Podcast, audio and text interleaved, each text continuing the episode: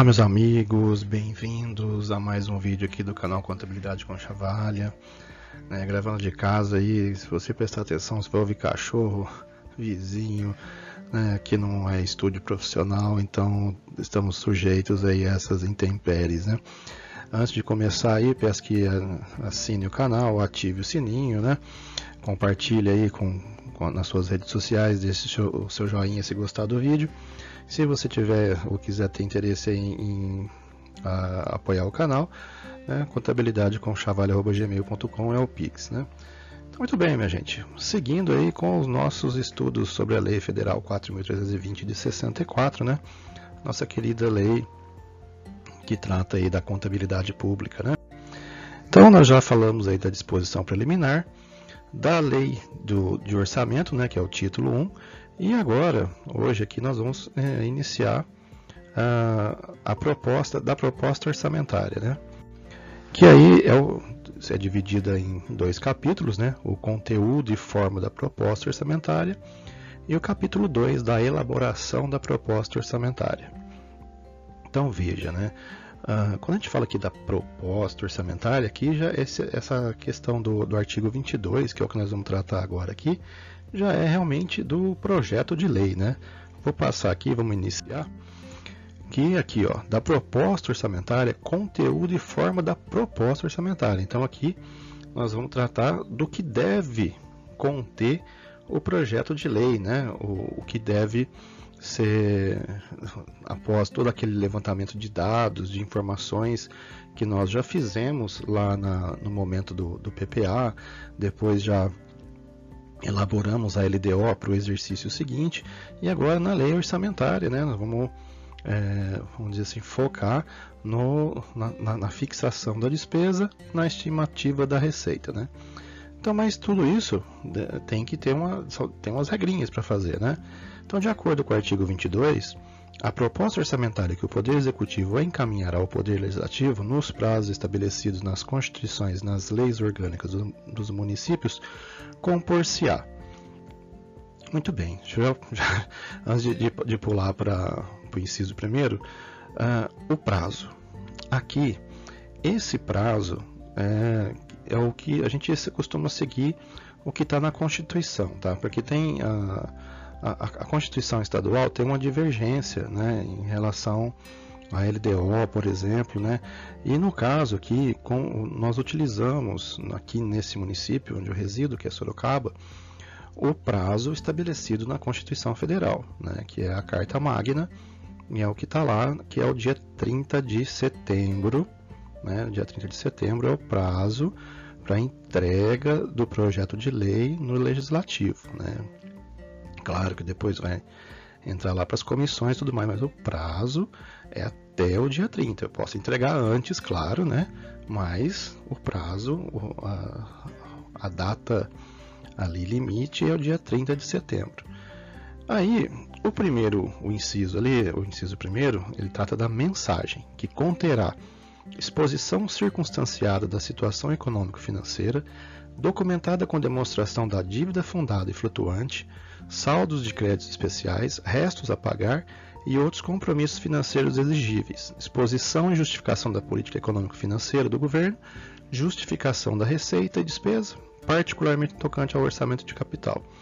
Então veja, a mensagem é a forma como o executivo ele se comunica com o legislativo. Né? Todos os projetos de lei eles possuem um, um, esse, essa mensagem tudo que o executivo manda para o legislativo, envia para o legislativo para apreciação da Casa de Leis e depois uh, passar pelas comissões e né, o processo legislativo, as discussões até a redação final, é através da mensagem. Então, essa mensagem aí, como diz ali, ó, tem que conter uma exposição circunstanciada da situação econômico-financeira qual que é a situação do município até aquele momento da elaboração do projeto de lei. Né? Então, é, se como está a situação econômica do município, se está arrecadando dentro dos limites previstos, se deixou de é, realizar algum gasto, né, por algum motivo. Uh, né? Então você tem que deixar uh, bem clara ali essa situação econômico-financeira do município. Ah, eu estou arrecadando menos, tô, eu precisei é, fazer uh, algum parcelamento, né, para poder receber e por aí vai, né? Você tem que contar, você tem que dizer de forma sucinta e, né, e o que está acontecendo economicamente e financeiramente com o município. Isso eu tenho que demonstrar também, eu tenho alguns demonstrativos, né, que tem os anexos aqui do, no, no projeto de lei, perdão, aqui na, na lei 4.320, tem a, exemplos né, desses anexos, desses demonstrativos que eu tenho que apresentar. Por exemplo, da dívida fundada.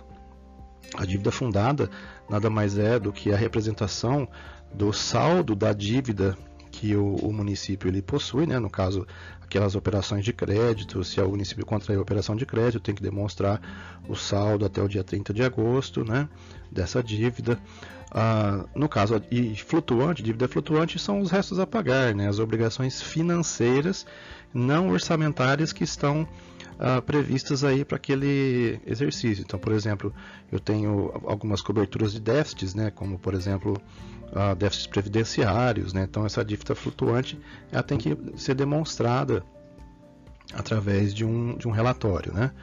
Saldos de créditos especiais, claro, se eu abri um crédito especial, eu, tive um crédito especial, não abri totalmente ele, eu recebi um recurso, não, não utilizei totalmente o valor, então se eu tiver um saldo desse crédito especial, tenho que demonstrar aí nesse relatório. Né? Uh, os restos a pagar também, né? que ele faz parte da, da dívida flutuante, né? que está junto lá, e outros compromissos financeiros exigíveis. Né? Então, essas que são essas transferências aí que eu que eu falei para vocês. Então, demonstração da dívida fundada e flutuante, contendo saldo de créditos especiais, restos a pagar e esses outros compromissos financeiros. Exposição e justificação da política econômica e financeira do governo, né? Vou demonstrar ali o, o que que o governo municipal ele vai fazer para manter a, a arrecadação no, nos níveis necessários para manutenção dos serviços, né? Uh, e tudo mais, né? Tudo aquilo, o que que o prefeito ele deseja realizar dentro da do, do seu escopo ali econômico financeiro para manter um ordenamento ali né, de despesa e receita dentro dos limites da, da legislação vigente, né? Justificação da receita e despesa, né? Particularmente no, no, no tocante ao orçamento de capital. Aí eu tenho que dizer, né? Ah, com relação às despesas e receitas, né, a forma como eu vou fazer a aplicação disso daí. Então é tudo através, tem que estar tudo contido aí nessa mensagem. Né? Ali no inciso segundo já é o projeto de lei do orçamento, né? O, o projeto de lei em si, que esse projeto de lei, ele geralmente ele, ele é dividido em três capítulos, né? Um que tem a disposição preliminar, né, que são as regras gerais ali do, do, do projeto. Eu divido ele no capítulo 2 em orçamento fiscal e seguridade social, porque é um orçamento só de da, prefeitura, pode ser que tenha vários entes, mas ali eu trato somente do orçamento fiscal e da seguridade social. Ah, eu posso dividir em duas seções, né, que é a estimativa da receita, né, que tem lá as receitas de todos os entes municipais, e a seção 2 desse capítulo 2 aí é a fixação da despesa. Eu vou demonstrar através de diversos através vou demonstrar através de diversos demonstrativos, né? Vou, vou demonstrar através de diversos quadros como eu vou fixar a despesa. No caso, o capítulo 3 das disposições gerais e finais, ele trata de todas as outras regras que eh, podem ser elencadas dentro da, da, lei, da, da lei de orçamento, né? de como fazer os remanejamentos, né? toda aquela situação que eu posso colocar dentro do projeto de lei. Claro que uma das regras né, que estabelece aí a Lei 4.320 e a Constituição é que eu não posso conter matéria estranha ao orçamento. Então, no orçamento, eu não vou tratar de benefícios fiscais, não vou tratar de assuntos que não são aqueles estritamente aos da lei orçamentária. Né? Então, tem essas regras aí para a gente uh, seguir. Partindo para o inciso terceiro, ali eu tenho que também colocar algumas tabelas explicativas, né? Aí dentro do projeto, as quais, além das estimativas de receita e despesa, constarão em colunas distintas para fim de comparação. Então aí o primeiro é receita arrecadada nos últimos três exercícios, né? É aquele que se elaborou a proposta. Então, se eu estou no exercício de 2022, eu tenho que colocar a receita arrecadada em 2021, 2020 e 2019. A receita prevista para o exercício em que se elabora a proposta, então ali vai a receita prevista para o exercício 2022. E no item C ali, a receita prevista para o exercício da proposta. Então, eu tenho que colocar as receitas de 2019, 2020, 2021, de 2022 e 2023 para fazer um comparativo, né?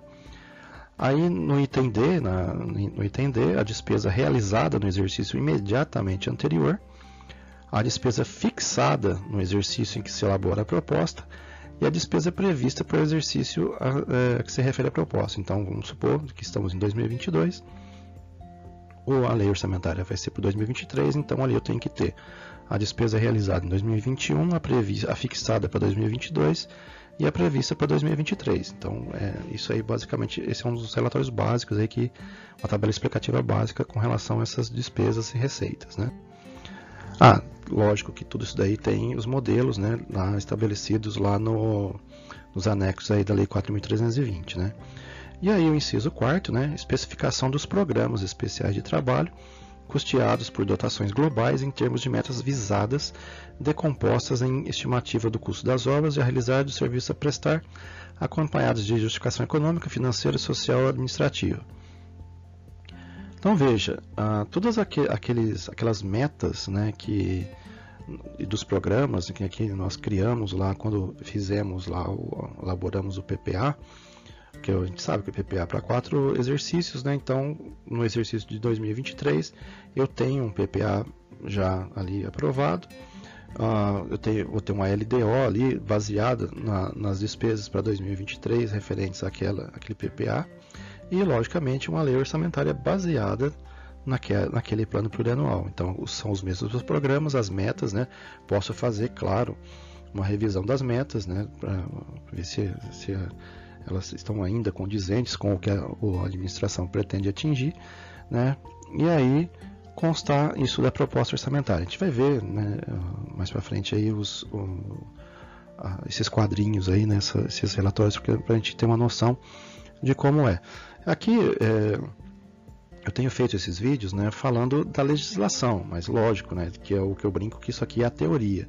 Sem a teoria fica difícil passar direto para a prática lá é, sem vocês terem esse conhecimento prévio, né? Aí, não, vocês não pode, pode ser que vocês não entendam ah, o que eu estou falando, o que eu vou falar quando eu estiver mexendo com o quadro né, específico lá da esses anexos aí do projeto de lei. E aí o parágrafo único, né, constará da proposta orçamentária para cada unidade administrativa, descrição sucinta de suas principais finalidades com a indicação da respectiva legislação. Então aí a cada unidade administrativa, cada secretaria, né? Cada secretaria tem ali o, uma descrição das finalidades e a indicação da respectiva legislação e a, o, o, orçamento de cada, de cada secretaria. Então, cada secretaria, juntando todas as secretarias, eu tenho o orçamento da prefeitura. Juntando todos os entes, eu tenho o orçamento do município. Tá? Então, basicamente é isso aí que eu tinha para falar com relação ao artigo 22, esse já o título 2, né, já do capítulo 1 aí da Lei 4320 de 64. Se você gostou do vídeo, chegou até aqui, né, eu agradeço aí, né, a, a você ter assistido e peço aí que se inscreva no canal, ative o sininho, né, compartilhe aí na, nas suas redes sociais, deixe, deixe aí o seu joinha, que isso é muito importante pra gente, né, é muito bom aí pro, pro ativismo do canal uh, faz ele se tornar relevante né, e, e ser uh, indicado para outras pessoas. Né? Uh, também estamos aí nos principais agregadores de podcast da internet. E se você tiver interesse em colaborar com o canal, pode fazer aí através do, do pix Um bom fim de qualquer coisa a todos aí, um forte abraço e até o próximo vídeo.